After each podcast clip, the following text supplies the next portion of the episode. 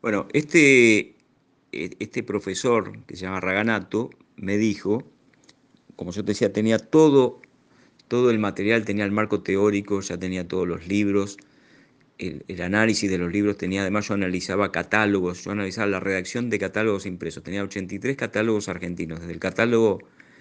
más chiquito de una casa que vendía blends de té hasta uno que vendía un catálogo industrial que vendía tornillos, otro que era como el de Staples, otro que era una empresa argentina que vendía productos de polo en Estados Unidos, eran catálogos impresos.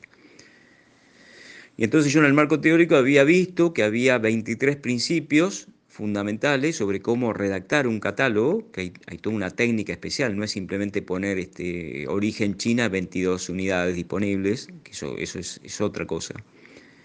Y tenía los autores, los autores en, Estados Unidos, la industria del catálogo es una, industria en sí misma, gigantesca, donde la gente recibe catálogos de 300 páginas una vez por mes y en Navidad este, todo el tiempo. Eh, entonces,